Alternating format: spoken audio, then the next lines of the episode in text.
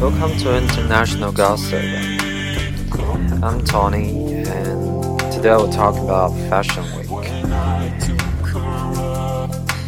You know, when we talk about fashion, it's related to um, designers, models, uh, collections. And we do know the Fashion Week schedules of event will begin February 6th, beginning with New York, lasting around four weeks moved to London, Milan, and finally Paris, assuming any designer showed up.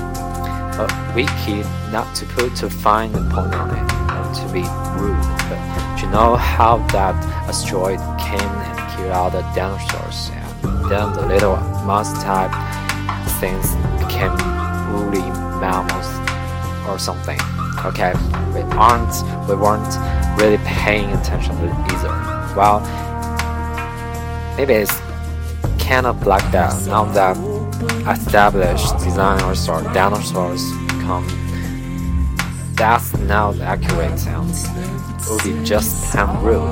But idea being that that young, energetic creatures are always looking for an opening, and when large creatures give breathing room for whatever for whatever reason, you can bet there are plenty of small fry around who will take advantage of the law.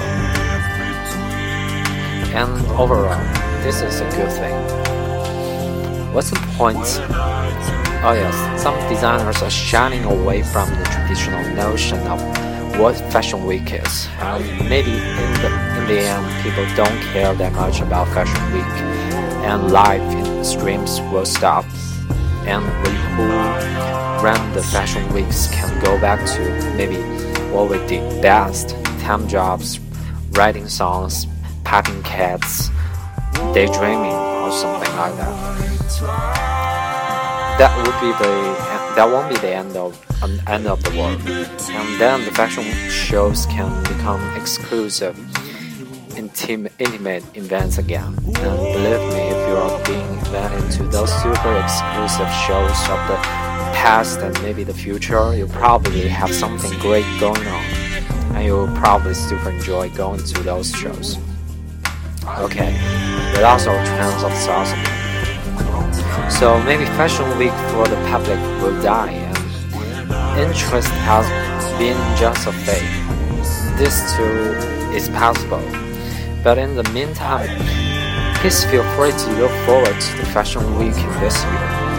Whilst watching, you can keep your eyes peeled for runway superstars like Karlie, Kloss, Cara, Delevingne, Jordan, Dunn, and Edie Campbell, who recently won Model of the Year at the British Fashion Awards, or super editor like Anna Wintour, or super buyers like Linda Fargo. There may be regular celebrities like Taylor Swift and whatnot. Well, that's about it. Had a pretty busy day and going to have a little rest now. So next time we're talking about self-help, psycho, some psychological, some psychology stuff. Okay, catch you later. Such a horrible song, but feels good. From February Concrete Wall.